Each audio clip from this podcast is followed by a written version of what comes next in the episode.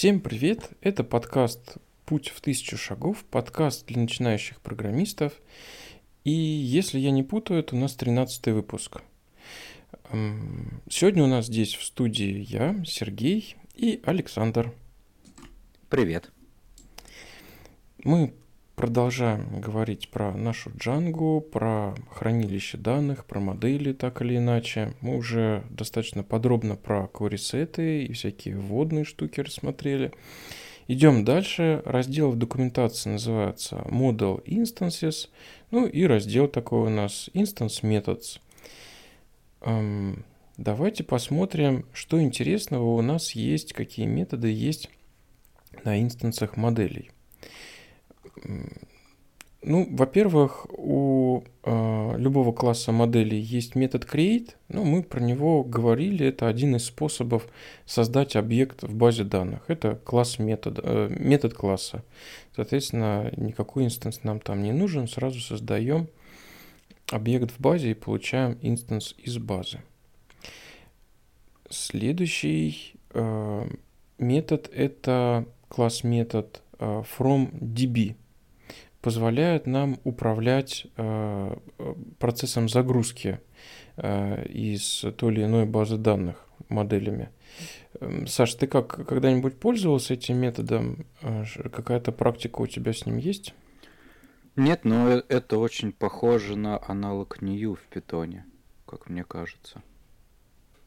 То есть это то, что возвращает э, наш инстанс, и мы тут задаем правила по его генерации. Угу.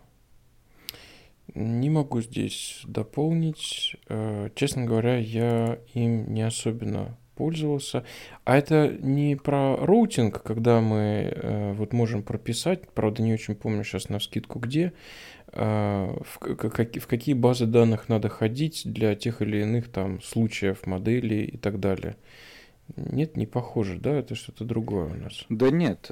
А, знаешь, иногда у нас были раньше кейсы, еще на старой джанге, когда мы в сейве, например, запоминали предыдущее значение модели, да, сравнивали его с новым, если оно вдруг поменялось. И вот э, здесь в документации написано э, в методе FromDB, он в самом низу этой функции запоминает э, loaded values. Mm-hmm. То есть это то, что он загрузил из базы, и ты можешь как-то с этим работать в будущем. Но я не очень понимаю, как это практически можно применить. Да, тут, к сожалению, мега классными знаниями, к сожалению, не поделимся. А вот следующий метод прям действительно полезный. Называется, это уже у нас метод, это у нас дальше идут, э, собственно, методы, по-моему, инстансов. Ну, короче, вот метод refresh from DB это точно э, метод инстанса модели бывает очень полезно, если мы хотим перечитать э, данные из базы. Почему нам это может захотеться сделать? Ну, например, мы получили в каком-то методе, в какой-то там функции или еще в каком-то куске кода э, на вход инстанс объекта, но вот мы понимаем, что откуда он нам там пришел и в каком он состоянии, э, гарантировать сложно, а вот этот вот кусок э, чувствителен именно к тому, чтобы у нас была там самая последняя актуальная информация в этом объекте перечитана. Э, такое расхождение, например, может произойти, если у нас где-то там э, инстанс читали, и проапдейтился э, объект, например, непосредственно через э, метод update самого query да, то есть, естественно, на, вычетом, на вычитанном объекте прямое изменение в базе данных никак не отразилось. И получается, что а теперь мы хотим, например, что-то залогировать или там пересохранить, э, там, ну, инкрементировав какое-то поле. Ну, может, пример не супер классный. В общем, нам нужно убедиться перед тем, как работать с дальнейшим кодом, что у нас наиболее актуальная состояние объекта. Либо просто мы знаем, что вот он раньше поменялся, и почему-то это изменение у нас не отразилось в этом объекте, и мы хотим его обновить. Раньше я э, просто делал э, запрос в базу данных, вот у меня есть инстанс, э, у него есть ID-шник, и я делал что-то вроде там модель, queryset, фильтр, ID или сразу get по ID-шнику и перечитал. А есть прямо встроенная функция, когда на самом инстансе можно вызвать, типа, обнови себя из базы данных. И это прекрасно. Ты, Саш, как пользуешься этим методом? А, нет, не пользовался, но вот в документации вижу хороший пример для тестов. То есть, когда мы сделали, да, ты уже говорил, какой-то апдейт, мы обновили этот объект. Ну, просто чище получается какой-то, больше питониковый все-таки, чем э, еще раз делать э, через ORM, писать. Типа, почему ты это получаешь, непонятно. А здесь и читабельно, и Кратенько. Ну, да, да, Прикольно. сразу и говоришь. Обновиться. У меня, конечно, уже сложилась просто идиома, и я когда вот через пере, перечитывал, у меня уже через какое-то время перестало возникать вопросы, зачем я это делаю. Ну, для актуализации. Ну, согласен, метод говорящий, понятный. Так. Э, есть вспомогательный метод э, getDifferentFields. Ты когда-нибудь им пользовался? Ну, нет, не припоминаю такого. Он тоже позволяет э, вернуть какую-то разницу между атрибутами э, с текущим состоянием в базе, насколько я понимаю. Но тоже никогда этим не пользуюсь, не пользовался, поэтому никак не прокомментирую. Дальше есть набор методов, связанных с валидацией, которую можно проводить на уровне модели. Я, честно говоря, не фанат такой практики мне никогда не хотелось отгрузить эту валидацию прямо на уровень модели. Я ее либо в формах проводил, ну, либо как-то в коде. Э, поэтому тут вот э, не поделюсь. Саш, а у тебя есть какая-то практика на этот счет? Мы тоже стараемся этого не писать. Э, есть некоторые проекты, в которых у нас есть, например, админка джанговская стандартная, потом какой-нибудь REST фреймворк и еще вьюшечки а, на шаблонизаторе. И есть проблема то, что нам приходится валидацию дублировать. Ну, то есть мы делаем какой-то базовый э, класс валидации, запускаем его и там, и там, и там. Это не очень удобно. А если этим жертвовать, то можно через админку, например, если ну, игнорировать валидацию на этом уровне, можно делов всяких нехороших натворить. Поэтому сколько я не смотрел на валидацию по модели, а выглядит она, конечно, прикольно, но все-таки есть ощущение вот внутреннее, что это не то место, где нужно что-то валидировать. Да, хотя кейс, когда действительно у нас есть несколько, мет, э, несколько мест, где э, одни и те же правила применяются, звучит вроде бы как разумно. Ну, смотрите сами, может быть, э, ваша практика, ваш опыт о чем-то подскажет.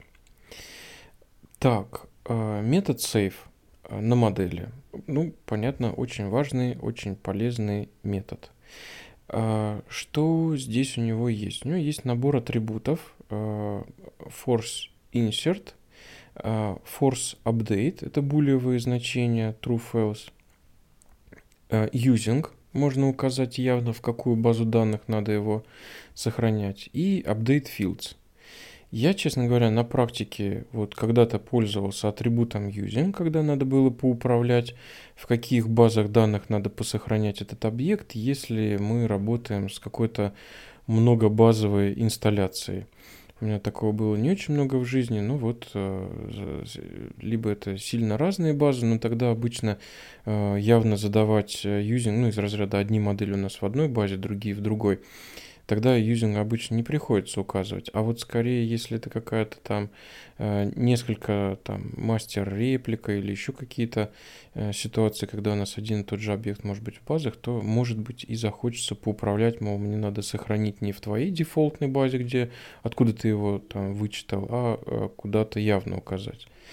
А вот то, что действительно я часто использую, это атрибут update fields, который позволяет явно проговорить, какие поля надо сохранять. А, и вот это очень хороший механизм, с помощью которого, во-первых, можно защититься от неожиданных сайд-эффектов, а во-вторых, я, честно говоря, вот в достаточно больших кусках кода, где, может быть, логики много, и она какая-то сложновата, мне позволяет вот этот прием а, подчеркнуть, а, какой, какие поля я ожидаю как мне кажется, сейчас должны обновиться в базе данных. Потому что, ну, объект мы вычитали, мы с ним удобно работали, там куча атрибутов, что-то делали. Но если я говорю объект.save update fields равно и в массиве перечисляю набор строк с названием этих полей, то я таким образом сам себе говорю, что вот здесь я ожидаю, что мы исправили всего 3 или 4 каких-то поля. Ну и плюс, собственно, защититься от того, что там в условиях гонок или еще как-то случайно не обновить те поля, которые либо уже подустарели, либо просто не должны были в этом куске кода модифицироваться. Саш, а у тебя как э, с методом save? Вот ты атрибуты force insert, force update используешь или вот э, как, Нет, никогда не использовал. Я пытался их даже нагуглить, чтобы посмотреть практическое применение, но даже в Гугле я не нашел ничего, чтобы описывал какие-то реальные примеры кейсы. То есть это да, очень, очень странные параметры. Как бы заставляем базу данных его именно инсертить, хотя у него, допустим, нет айдишника. Не очень Но понятно. в целом, когда ты форсишь, это не очень правильно. Значит, что-то идет не так. Как Скорее правило, всего. да. Либо да. надо прям очень четко понимать, зачем ты это делаешь, и вот не очень понятно. Ну, а да. с апдейт филдами у тебя как практика складывается? Да нет, не использую. А, было пару мест, где было критично апдейтить а, на уровне SQL только те поля, которые ты изменяешь, чтобы не затрагивать а, целиком все. Опять же, ты говорил про сайд-эффекты. В целом, все, что ты сказал, я думаю, также и использую также. Просто чуть меньше. Так, следующий раздел э, мы говорим про primary case, причем автоинкрементит э, primary case. Э, ну, что тут интересного? Вот база данных навешивает два поля э, по умолчанию ID и PK, да, primary key. Соответственно, они у нас, э, если это автоинкрементальные поля, они у нас мы их явно не задаем, и при сохранении им присваивается какой-то ID после сохранения. Причем э, я не знаю других способов, кроме как вот присваивается он именно базой данных. Как правило, база данных ведет там счетчик у себя, сейвит, и, соответственно, питончик потом узнает, а какой э, айдишник ему присвоился. Все достаточно понятно. Ну, до сейва у нового объекта ID установлен в none. Собственно, насколько я знаю, внутренние механизмы Django как раз на основе наличия отсутствия значения у ID принимают решение, надо ли делать insert или надо ли делать update. По-моему, тут все достаточно понятно. А, так, тут у нас э, проговаривается, что можно явно задавать авто primary case value ну, я бы, честно говоря, вот э, подумал бы об этом. Я вот точно помню, что у меня с Postgre были ситуации, когда там э, вследствие каких-то, я даже сейчас очень, не очень вспомню, что за ситуация, но, в общем, мы явно позадавали айдишники в базе при сохранении, это работало, сохранялось. Но при этом уж не знаю, то ли я что-то не так сделал, то ли еще что-то. А, автоматический счетчик самой базы данных не проинкрементился до этого состояния.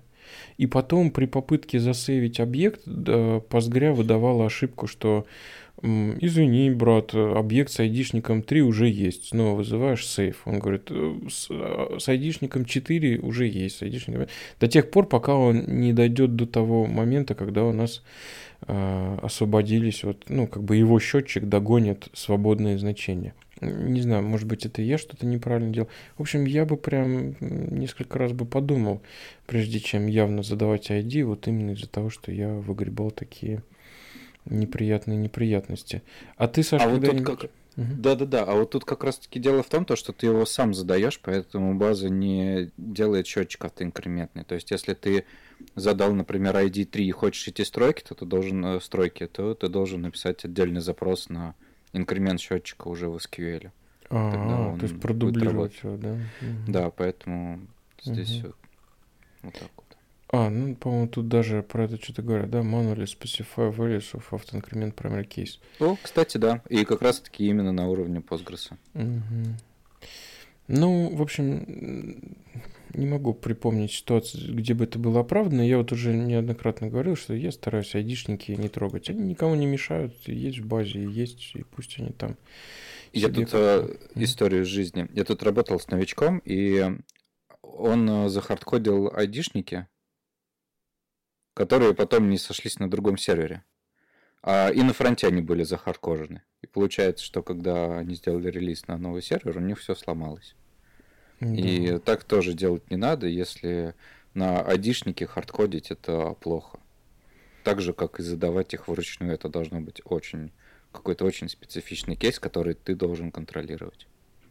Да, тут скорее какой-нибудь э, юник э, поле, какой-то говорящий там, name, код, да, ну, который вот э, живет параллельной жизнью от вот этой внутренней механики с айдишниками.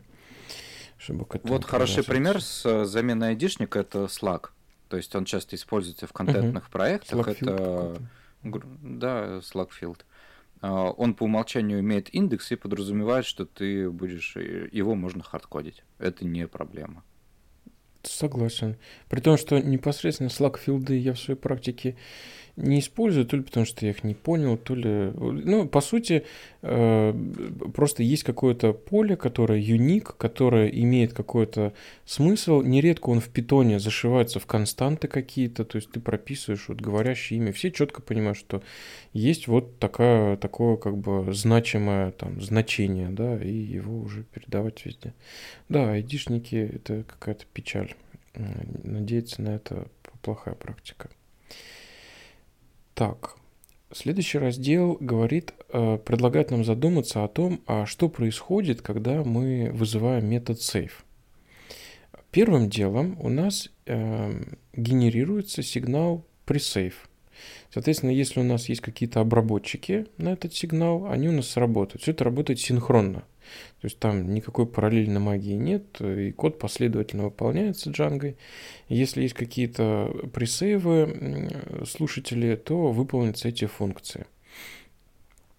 Дальше у нас идет э, какая-то, ну вот тут говорят, препроцессинг даты, да, то есть каждый вот этот вот пресейв может вызывать какие-то э, волшебные штуки, например, если мы говорим про э, дата, время, э, про даты поля, вот, например, AutoNow add, AutoNow, оно как раз вот обрабатывается через механизмы пресейвов. Ну, что-то у нас автоматом в базе уже есть. А, дальше у нас, по-моему, для каждого а, поля, да, вызывается вот этот вот пресейв функция getDB prep save и что у нас здесь происходит? Я вот, честно говоря, не вкапывался в эту магию. У тебя, Саш, а, ты можешь продолжить, что у нас там э, идет? А про PrepSafe использовал, грубо говоря, один раз, и то уже точно не помню, когда. Это было в каких-то старых версиях, когда мы делали какие-то преобразования дат на лету для каких-то... Перед сохранением, Господи. да? Да, да, да. Для каких-то специфичных там полей, да. Да, это что-то было очень специфичное. Ну да, вот тут один из примеров это когда э, с датой идет преобразование в ISO формат, э, совместимый для ну вот э, работы с базой данных. То есть понятно, что тут вот может быть какая-то магия.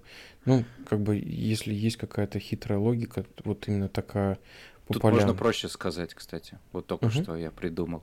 Это преобразование питон объекта в объект, который запишется в SQL удачно. То ну... есть, если у нас э, есть кастомное поле какое-то, которое на вход принимает какой-то объект, а объектом может быть тот же datetime, либо что-то кастомное написанное, либо словарь, список, то в getDB то мы можем его преобразовать, например, в строчку заджойнить э, наш э, список в строчку и получить какой-то там array field. Это все, кстати, было очень-очень давно, вот э, еще тогда, лет 8 назад, когда array были плохие, кастомные, и иногда проще было самому сделать, чем как раз-таки через get prep save. Да, вот ты говоришь, и у меня прям четкая ассоциация, что... Флэшбэки. Да, да, да, да, что это низкоуровневые штуки, которыми в современности прям вот, прям, знаешь, такой варнинг, так, чувак, если ты полез с этим копаться, то вот подумай пять раз, оно тебе действительно надо, потому что если мы говорим про стандартные филды, если мы говорим про преобразование питона, да, в SQL, то это уже 10 тысяч раз хорошо решено. И получается это что? Вот какая-то прям хитрая бизнес-логика? Наверное, наверное, нет, да, это про хранение данных. То есть это все-таки про написание своих, наверное, каких-то хитрых филдов. Ну и тут отсылка к предыдущим подкастам. Подумай пять раз, зачем ты это делаешь, потому что, наверное, есть готовые батарейки. Ну, допускаю, что это иногда может быть нужно. И да, это очень перекликается с тем, что э, лет там пять и более назад это еще могло быть оправдано да.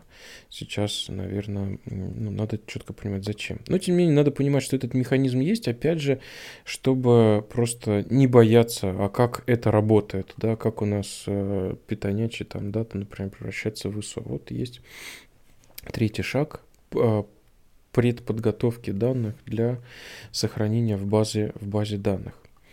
Четвертый шаг – это, собственно, вставка данных в базу, выполнение SQL запроса. И пятый шаг – это э, генерация пост-сейв сигнала. Ну и так же, как с пресс-сейвом у нас обраб... э, срабатывали обработчики, если они были определены, то и с пост-сейвом мы могли это тоже сделать. Так, дальше э, давайте задумаемся о разнице Точнее, как Django понимает, когда нам надо делать э, апдейт, а когда insert.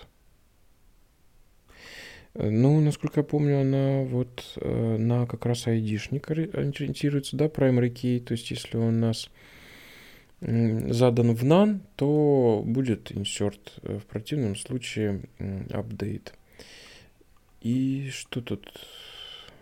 Да, вроде как ничего особо интересного. Как-то в предыдущей джанге, э, старых версиях 1.5 была своя специфика. Так, форсинг инсерта апдейта. Ну, вот проговариваю, что такая возможность есть. Но, опять же, не очень понятно зачем.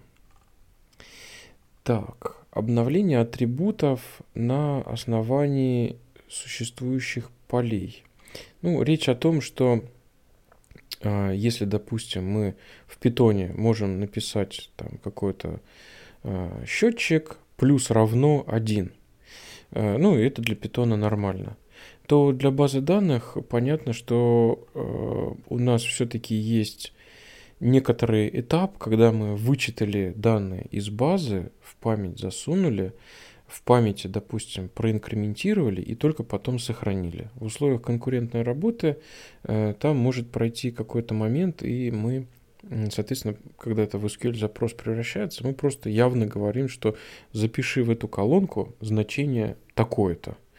Э, альтернатива, безопасно, мы бы могли сказать, что запиши туда значение, как вот это колонка плюс один. В том плане, что мы не говорим конкретное значение, мы говорим, вот возьми значение, которое у тебя сейчас есть в базе, и приплюсуй единичку. Естественно, это более безопасный подход для работы а, в такой нагруженной ситуации э, в условиях гонок.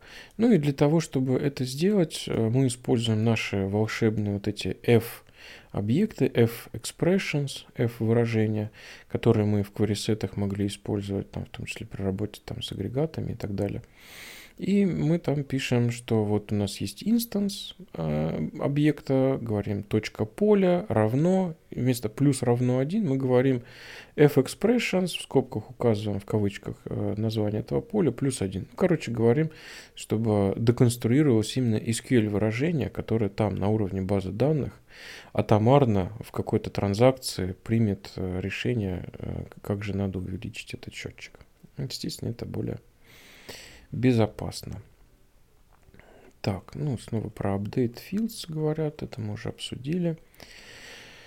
Удаление объектов. А, у инстанса модели, как мы говорили, есть метод delete. У этого метода в том числе есть атрибуты using про указание конкретной баз данных, из которой мы удаляем. И есть еще атрибут keep parents. Я его никогда не использовал. А, значит, ну, так-то тривиально это все понятно, генерирует э, делить запрос в базу данных. Вроде все ясно, все понятно. Плюс у нас там сработают, по-моему, должны сработать еще и сигналы. У нас же есть, да, сигналы на э, вот все это дело. Саша, Я помню пост delete. Пост delete. Ага. Ну, если есть пост, могу предположить, что есть и пре. А скажи, пожалуйста, вот keep parents, ты когда-то использовал такой атрибут? Нет? Э, первый раз вижу, если честно.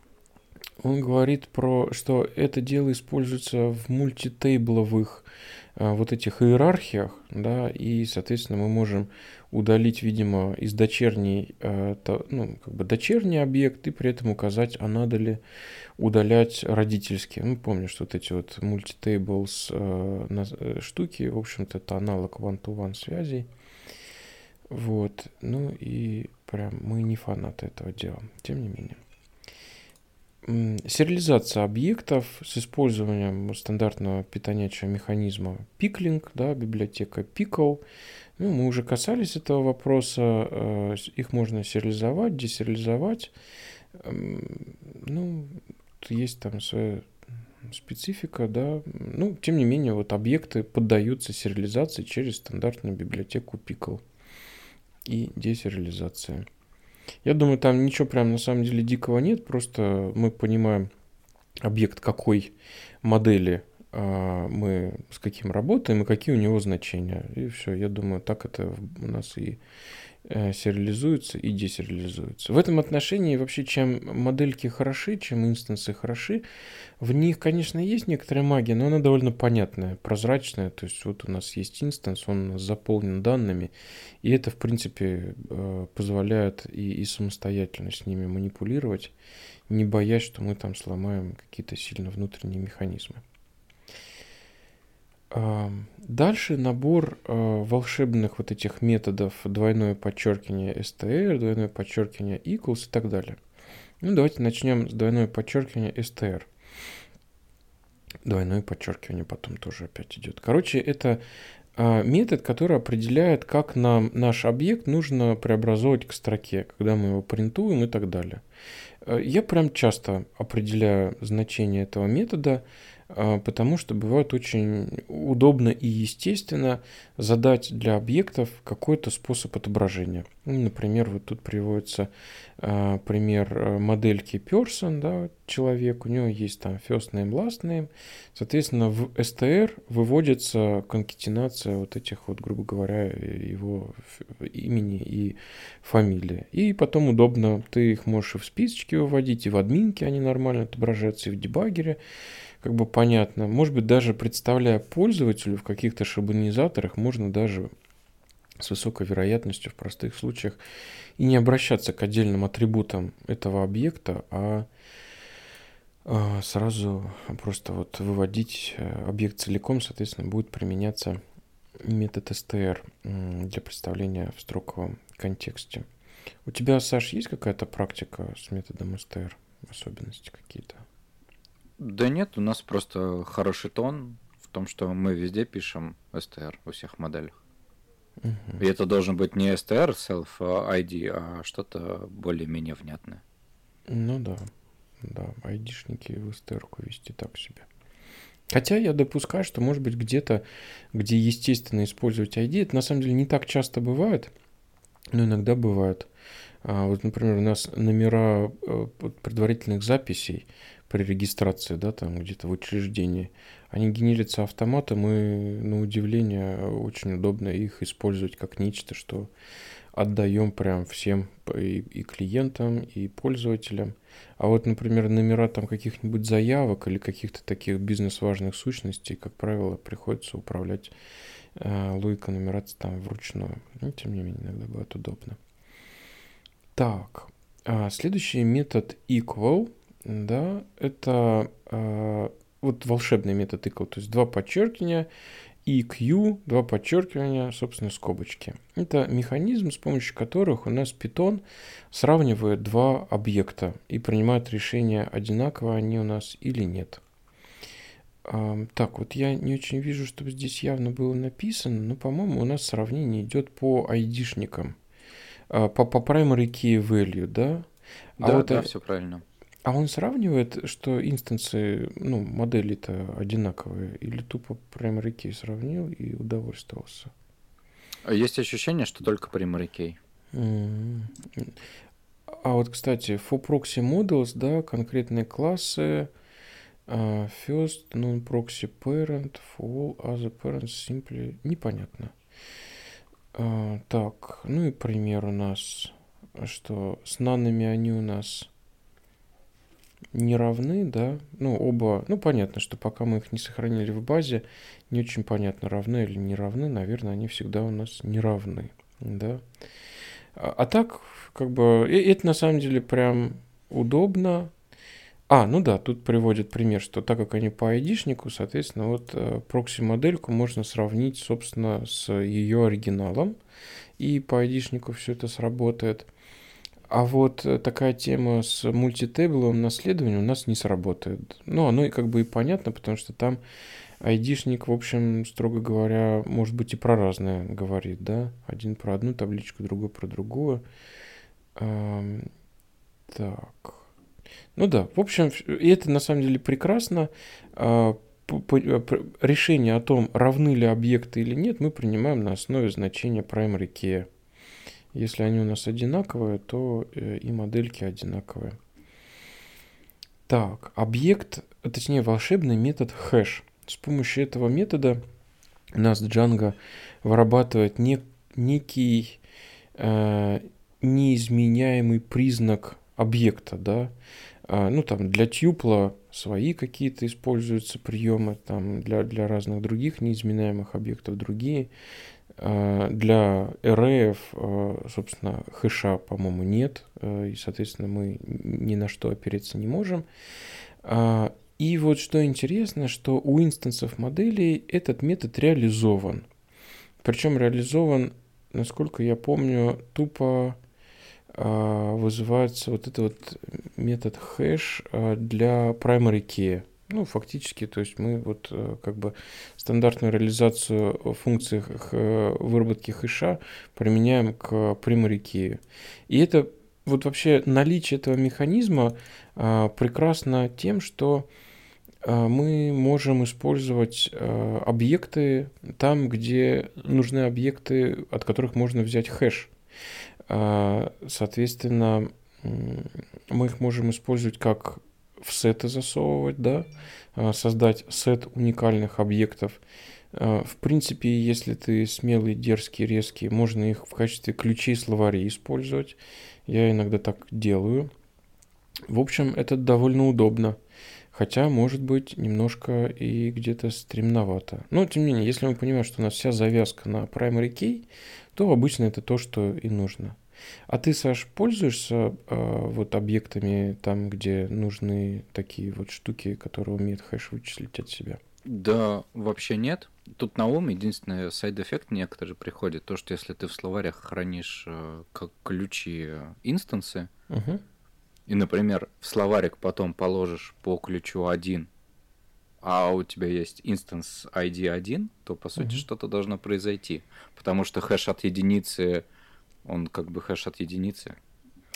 Да. Понял? Более того, я предполагаю, что если ты начнешь засовывать инстансы разных моделей э, с, да. с одинаковыми primary key, то тоже можешь огрести. В общем, да. такая штука. Но, тем не менее, там при определенных условиях, ну вот где я знаю, что безопасно, что вот в этом контексте у нас всегда только вот э, инстансы одних классов, и я хочу убедиться, что там на каждый уникальный инстанс есть, я не знаю, там массив какой-нибудь или еще что-то. Ну, короче, вот ключ значения, значения. Вот иногда я себе позволяю такую дерзость. Ну, я вообще... вот только что, кстати, uh-huh. подумал еще про один сайд-эффект. Есть uh-huh. у нас э, лист и тапл, и uh-huh.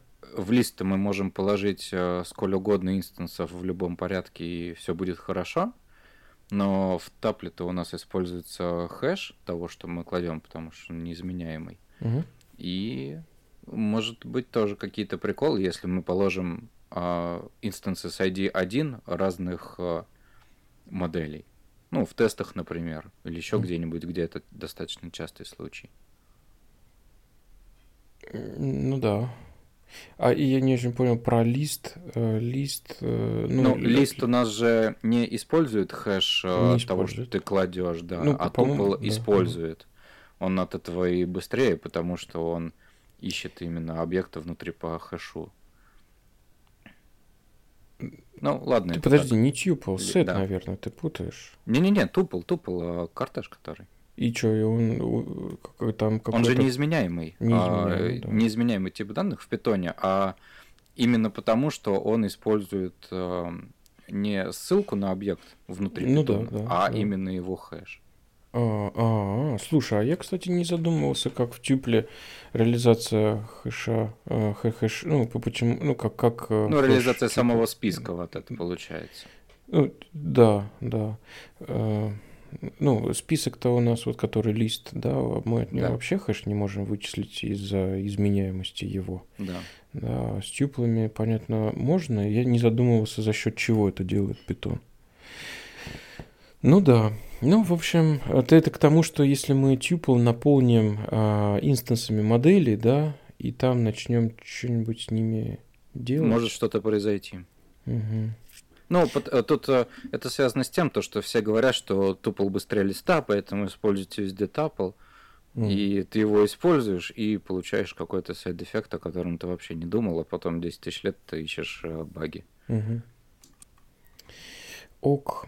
Следующий метод э, на модели это get absolute URL. А, этот метод э, используется, ну вот в- вообще я его использую, если а, у меня есть какое-то э, для объекта естественная страничка, на которой есть какая-то, ну там, детальная информация, например, да, там, detail view. А, И наличие этого абсолютного урла у нас используется, а, по-моему, админкой, да, но и на самом деле я его вообще, вот этот прием, а, честно говоря, когда распробовал, стал прям на него опираться. Что если у нас есть а, у объекта определен такой метод, и, и этот объект там довольно активно в интерфейсах используется, то вот как раз а, я в качестве ссылки на этот объект даю именно get URL. То есть он как бы такой не- некоторый идиоматичный характер носит. Э, Но это вот как бы я сам для себя договорился в том плане, что вот, ну, раз Django уже имеет такой механизм и даже немножко его использует, то и я буду. Да, ну что у нас этот метод должен возвращать? Должен возвращать а, ссылку на а, интерфейс, причем лучше не руками ее формировать, а использовать функцию reverse, в которую, собственно, а, передавать а, имя функции, ну и там параметры, если они нужны. Причины понятны. Во-первых, можно накосячить. Там вот тут в примере лишние слыши пишутся, которые а, инкодятся. Ну, соответственно, наверное, надо оборачивать какой-нибудь там сейф строку и так далее. Ну и плюс, если она у нас переедет, URL поменяется, чтобы не надо было бегать. Это, в принципе, нормальная практика, что правильнее зашиваться не на м, конкретный путь к чему-нибудь там в шаблонах или еще где-то, а именно а, ссылаться на имя функции и всякие вспомогательные штуки, э, там тег URL в шаблонизаторе или в питоне метод э, ре- э, reverse или там reverse lazy, они у нас как раз и сформируют актуальный URL. Ну, так, а у тебя, Саш, есть какая-то практика работы с get absolute URL методом? Оно прикольно генерит ссылочку на объект в админке. То есть, когда мы заходим поредактировать объект, мы его можем посмотреть на сайте. Ну, то есть там кнопочка появляется «Смотреть на сайте», и она ведет сразу вот на Get Absolute URL. И удобно, когда ты сидишь в админке, что-то редактируешь, ты можешь сразу перейти ну, к себе на сайт и посмотреть. И также используется Get Absolute URL в feed фреймворке, то, что в документации написано. Это джанговский э, фреймворк для составления фидов, XML или любых других. А что такое фиды? А, Фиды — это набор твоих данных, а, чтобы тебе не парсили, грубо говоря. То есть ты предоставляешь... э, Может, ты вспомнишь, RSS-фиды раньше были Да, э, было популярны. такое. Ага. Это и есть э, фиды. Это просто представление твоих данных в едином месте, единым списком. Мгм. Яндекс э, Вебмастер просит sitemap, а sitemap это тот же самый фид. М, Ну, то есть- это список твоих, э, всех твоих ссылок на сайте, Мгм. чтобы робот э, знал, э, что ему можно обходить и что нужно. А еще какие-то примеры из жизни, где бы вот такие фиды могли бы быть нужны, кроме как вот там по... э, Ну, то есть э, это у нас сущности, которые на сайте отражаются, они могут быть интересны внешним роботам, соответственно, хорошо бы их представить в каком-то а, машиночитабельном виде, правильно? Вот и есть основное представление. Мгм, мгм, Да. Именно для этого фиды, в принципе, используются. мгм. Ну, а Get Absolute URL, он такой же, он же типа экосистемный сильно, поэтому Мгм. если ты его укажешь, это лишним никогда не будет. Ты всегда получишь какую-нибудь приятную плюшечку. Мгм. Ну да, согласен. Так как он как бы самим фреймворком объявлен, э, глядишь, и еще где-нибудь... э, Кстати, я не- исключаю, что какая-нибудь батарейка может его заиспользовать, э, как, если для нее это будет естественно, как какую-то ссылку на объект. Ну и если там в тебе в проекте это нужно, все равно ты как какой-то будешь э, там метод, не метод делать, то почему бы его не назвать get absolute URL и повесить на инстанс модель. Так. Значит, э, есть и дополнительные методы. Вот раздел в Django называется Extra Instance Methods. То есть помимо save delete есть дополнительные методы. Э, Первый метод э, довольно интересный. Я его в свое время не сразу узнал. Это если есть choices у нашего поля, ну, например, там вот тот же самый пол э, или размер. Вот у нас тут есть а, пример какой-то в доке есть, э, я не знаю, что такое, ш- ширтс, это что, шорты или что? Размер футболки. Ширт, Футболки. Футболка. Ширт, футболка.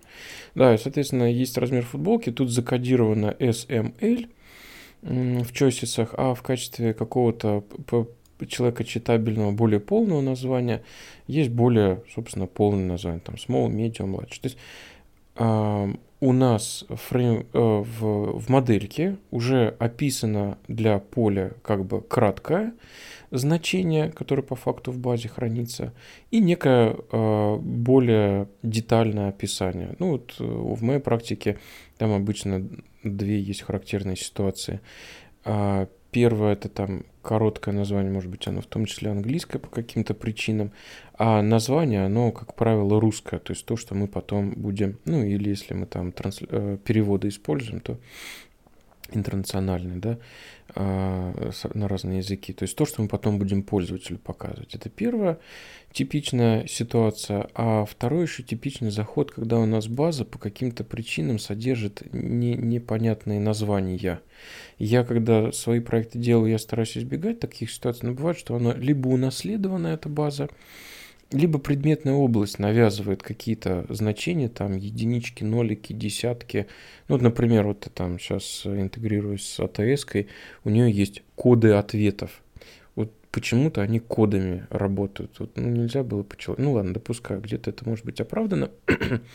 И приходит там причина завершения а, звонка там 10 тысяч 20. И там рядом где-то большой справочник про все эти коды возможных ответов. Ну и, соответственно, удобно это обыграть в том числе в виде чойсисов, когда у тебя значение а, откуда-то снаружи приходит, и есть им человекочитабельное название. Так вот, а, в ситуации, когда нам а, одинаково бывает полезно как вот голое а, значение, так и вот это вот расширенное а, через choices, а, база данных а, Django сама прям подгенеривает дополнительный метод. А, Он называется, а, вот есть у нас поле, например, вот этот вот shirt size, да, размер футболки. И он, он генерит как название поля, только в начале у этого метода будет слово э, get, подчеркивание, дальше, собственно, название этого поля, допустим, shirt size, дальше подчеркивание, display. То есть, мол, дай мне отображаемое имя для вот этого поля. И он будет э, сам на основе значения в базе э, по choices определять э, человеческое название для вот этого поля и его возвращать. Прям, ну, на мой вкус, очень удобно, я очень активно пользуюсь этим методом. А у тебя, Саш, как с, с этой частью? Да, мы тоже постоянно пользуемся. Причем иногда мы в часисы запихиваем какие-то справочники, чтобы не делать отдельную таблицу, э, если она, например, очень редко меняется. То есть, если у тебя какой-то список категорий статичный, э, нет необходимости его менять через админку. Окей, мы его берем и в часисы впихаем. И, в принципе, хорошо. А обычно не перфекционисты, а такие люди, которые экономят на всем, они первым значением choice делают какую-то циферку, либо одну буковку маленькую, потому что она в базе хранится, она уже экономнее получается. А второе значение уже полностью. Но мы поняли для себя, что экономия это несущественная, и мы пишем, если проект русский, мы пишем и первое значение, и второе одинаковое. То есть э, Согласен. большой размер, большой размер. И как бы не паримся, потому что запросы в базу поудобнее будет делать. А если проект интернациональный, вот были проекты на пяти языках, например, то, естественно, это какое-то дефолтное название по-английски и, соответственно, значение с переводом для вербуса, для второго значения. Совершенно согласен с твоей практикой. Вот прям поддерживаю двумя руками. Прям поубивал бы тех, кто вот экономит на этих байтиках, битиках. Если только у вас не петабайты данных, то, как правило, разница на фоне всех остальных данных, что ты тут вот сэкономишь на, на одном символе вместо, да даже 200 символов, хотя, скорее всего, речь там идет про 10-15, она вот вообще ни разу нигде не заметная. А, а удобнее, действительно, вот если мы чисто на русском проекте работаем, вот прям что отображаем, то и храним в базе данных. Э, ничего зазорного я тут в этом не вижу. Есть еще похожих э, два волшебных метода, э, правда я ими не пользовался, это getNextBy и getPreviousBy. Э, соответственно, ну и там подчеркивание и вот это вот же поле, э, только в данном случае это поле у нас date field и date time field. Ну, предполагается, что таким образом мы можем, наверное, отсортировать данные по этому временному полю и, исходя из этого поля, получить следующий объект, следующий по времени или по дате время. Ну, тут у меня никакой сложившейся практики нет. Так, что еще? А, на модели или на инстансе, ну, видимо, на инстансе модели есть э, скрытый атрибут подчеркивания state, который э, отражает, э, видимо, вот этот вот цикл э, сохранения, э, ну, наверное, в базе, да? Да, да. Соответственно, видимо, вот в ту паузу, когда у нас идет э, сохранение в базу, э, там у нас ну, в значении этого поля есть некий инстанс класса model state. У него, кажется, из интересных есть э, два атрибута, да, adding, Всего два, да. true false и db. Ну, видимо, в какую базу. Соответственно, наверное, если это там процесс не быстрый, мы можем поотлавливать или какую-то ну, дополнительную обработку добавить, что, мол, если идет процесс добавления, ну, я не знаю, там, то чего-то не делать или делать. Ты когда-нибудь э, закапывался в, в эту глубь, Саша? Это появилось относительно недавно. То есть, когда я последний раз документацию читал, этого еще не было. Кажется, это либо третья, ну, либо на край вторая джанга. Но нет. А, это, скорее всего, они просто вынесли именно работу с, с поведением инстанции и базы в отдельную сущность и убрали это из общего сборника модели. Ну, и мне кажется, они этим самым подчищают просто а, атрибуты лишние. Ну, ООП же, все дела. Угу, угу. Окей. Ну что, я на самом деле, наверное, бы предложил сегодня на этом подзакончить, потому что дальше у нас идет, конечно, интересная тема а, про работу, опять же, с отношениями. Много из этого мы касались. А, многого мы касались. Хотя, ладно, давай добьем, что у нас еще целых 10 минут, учитывая, что большую часть вещей мы уже касались, просто сейчас пробежимся, убедимся, что мы ничего не пропустили. Да, погнали. Итак, следующий раздел у нас называется Related Objects э, Reference, ну, соответственно, как, как бы справочная информация по а, связанным объектам. Да, у нас тут речь про foreign key, many to many и, и вроде бы все. Ну ладно, сейчас разберемся. Так, э, что у нас здесь есть интересного? Про э, как бы обратное имя мы уже говорили, что если мы делаем foreign key, то на том объекте, на который мы ссылаемся, образуется, ну, по умолчанию там что-то там, типа entry, подчеркивание set, да, собственно, имя э, нашей модели, подчеркивание set. Ну, мы уже давно пришли к совместному мнению, что, как правило, интереснее переопределить это, указав related name. У foreign key аналогичная ситуация у many to many. А, кстати, Саш, а разрешите вопрос задам?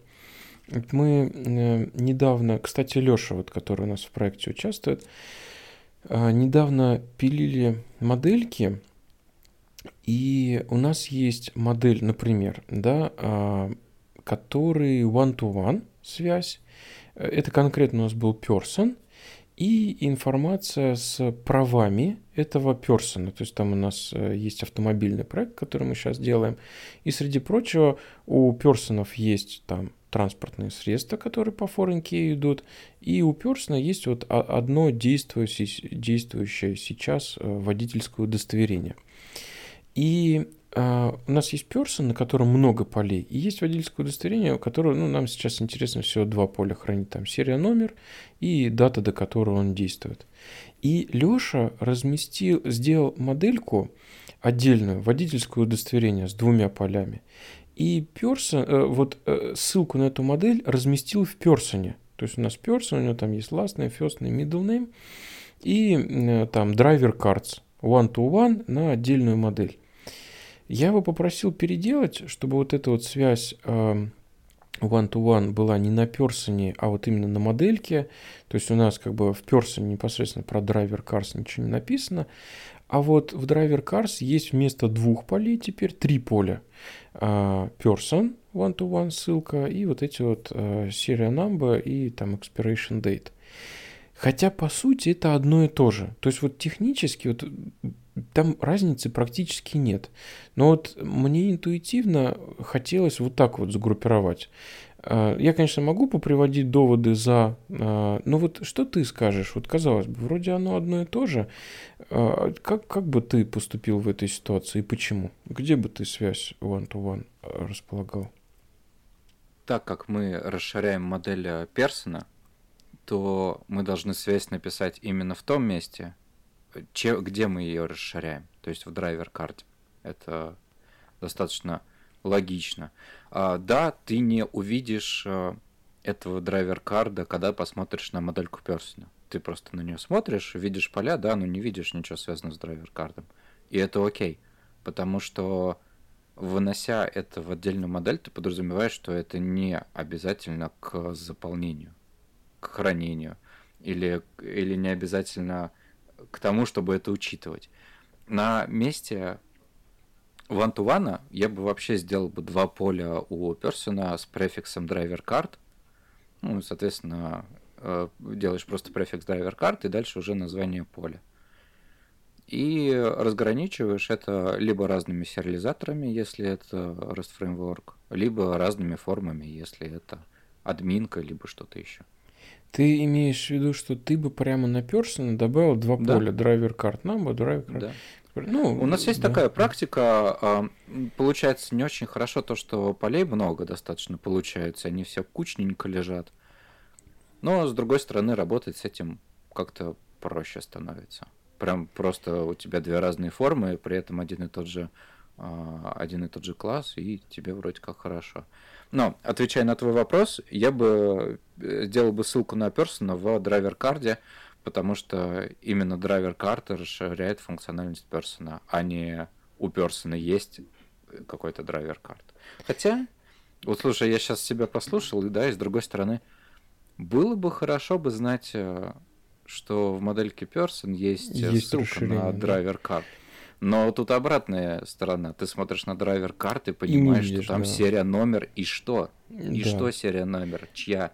Юзера? И ты такой думаешь, и ты про one-to-one сразу ты не подумаешь. Ну, если ну можно это, конечно, отражить, отразить в названии, типа person, driver car, да, что предполагает. Да, да, Но да. вот ты знаешь, мне здесь я бы, вот мне нравится, наверное, два довода. Первое, это э, про обязательность, необязательность. Из разряда, если не у всех персонов будет информация про драйвер кар, то это, в принципе, неплохая причина сделать это вот в да. отдельной модели. Хотя, конечно, мы да. можем драйвер кар сказать там null true, blank true, технически это тоже вполне норм.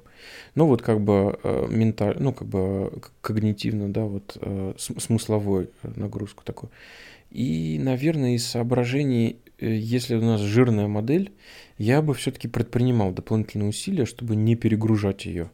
То есть там вот у нас есть уже там 30 полей про этого персона. Ой, ну 30 что, это да. 30 что это можно да. откинуть. Да. Угу. Мы такое делаем, когда у нас полей 10-15, и это кажется уже верхним пределом, угу. потому что очень сложно видеть перед собой модель с 15 полями и проанализировать да. ее быстро. И тогда, да, тогда можно вынести. Прям специально. Кстати, я припоминаю, у меня даже была практика, когда мы, э, уж не знаю, прямо стали ли мы миграции делать, но в какой-то момент, может быть, это было еще на, на этапе написания э, модельки, мы поняли, накидывали, накидывали, накидывали с предметной областью, она растет, растет, растет. И вначале вроде бы как и ок было это в одну модель, но вот именно из-за того, что она разрасталась, прям специально ее били на несколько моделей, пытаясь вычленить в ней как бы какие-то логические группы, просто чтобы добиться более-менее компактных моделей, ну, подчеркнуть какую-то смысловую группировку. Так, ну ладно, это мы отвлеклись, просто к слову.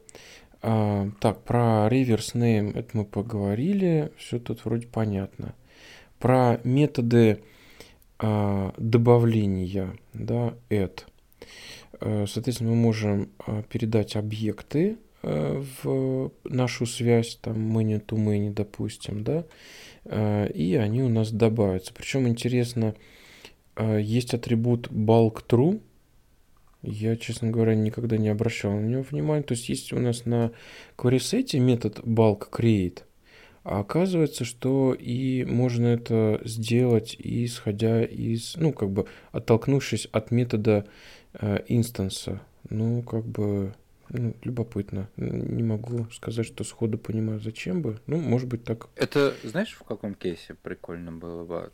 А, ты инициализировал проект э, без objects .create, ну, просто инициализация, которого mm-hmm. нет еще в базе. И при этом ты хотел бы ему сразу связь добавить. И вот в этом случае, наверное, ты делаешь bulk, э, bulk false и сохраняешь все сразу. Возможно, это сработает. Судя по тому, что написано в документации. Ну, то есть, и раньше мы как делали? Мы сначала создавали объект, а потом добавляли ему связи. Uh-huh. А сейчас, теоретически, ты можешь с помощью болка сделать это в один uh, подход. Uh-huh. Теоретически. Надо пробовать. Любопытно. А смотри, тут есть еще атрибут uh, uh, throw defaults, да? Э, это у нас э, позволяет э, задать промежуточную модель. Это же дефолты. А ты когда делаешь get to create у модельки, например, ты ему говоришь get to create, name равно ла-ла-ла, но при этом, если ты делаешь create, то ты можешь в дефолте в словарике перечислить какие-то Всё. значения по умолчанию. Слушай, это ну это на самом спасает. деле прикольно, потому что если у тебя есть промежуточная модель, то обычно ты, ну, как бы с Эдом, в общем, так, ну, не сможешь. Обычно, ну, я до сих пор просто явно в таких случаях именно управлял промежуточной таблицей. А да, получается, да. с этим атрибутом можно также работать через add, просто тебе нужно будет, э, ну, как бы задать, видимо, дикшнери со значением по умолчанию, если они, ну, у всех одинаковые, например, да. А это такое бывает, ну, там, приоритет сортировки или еще что-нибудь. То есть он mm-hmm. вроде как иногда нужен, но и норм, когда у всех все одинаково будет до тех пор, пока ну, не пошли и явно там что-то не поделали. Интересно. То есть у метода add, помимо того, что можно засунуть массив объектов, которые надо добавить, Можно еще и поиграться с массовой вставкой и с дефолтными значениями для промежуточной таблицы, если она есть. Да, если в нашем man есть промежуточная связь. Ну, как бы не обязательно это так. Помимо эда, который добавляет множество новых объектов, э, множество существующих объектов, у нас есть метод create на вот этом related э, manager, э, ну, точнее, он не менеджер, это у нас related core reset, наверное, будет. Ну да. Ну, тут все, в принципе, аналогично. Мы этого касались. Remove, опять же, мы проговаривали, позволяет удалять из связи с объектом ну, объекты, которые связаны по main to main. То есть именно разрывается как бы ассоциация, связь да, между ними. При этом все объекты у нас в базе остаются, просто они уже больше друг к другу не относятся. То есть вот эта вот запись промежуточной таблице о их связи, она удаляется. В принципе, э, да, собственно, remove позволяет удалить некоторые объекты, а clear это э, то же самое, только удаляет все связанные объекты. Следующий метод set, мы его, в принципе, тоже касались, он позволяет э, сказать так, как бы забыть все, что раньше было. Э, вот сейчас я тебе перечислю э, те объекты, которые теперь у нас должны быть связаны с нашим текущим объектом. То есть, в принципе, его можно было бы заменить на сочетание clear и э, add Э, где бы перечислили. Ну, соответственно, такой вот шорткат. Это бывает хорошо, потому и как бы выразительно мы просто сказали, вот устанавливаем теперь связь. Она такая, как мы здесь указали. Ну, в принципе, все. Кажется, мы здесь на самом деле ничего нового не коснулись, кроме вот этих вот э, параметров throw defaults. И вот, кстати, тут, кстати, тут пометка, что появилась с Django именно версии 3.1. То есть, в общем И балк, балк, кстати, тоже везде добавили в эти методы. Add, remove, clear, set. Раньше да. я не видел. Это да. что-то новенькое. Надо будет это попробовать в практике. Хотя с балк операциями не так уж и часто приходится работать, но вот там, там где они нужны, прямо они в тему. Так, ну что же, на сегодня мы будем заканчивать. Что у нас там дальше пойдет по темам? А, так, что касается модул инстансов, мы все проговорили. О, дальше у нас уже пойдут э, интересные темы про миграции и про более продвинутые темы работы с базой данных. Вот там будет, наверное, поинтересней. Да, ну и миграция сама по себе прям классный механизм. О нем мы поговорим в следующем выпуске. Всем спасибо. Пока-пока. Спасибо, пока.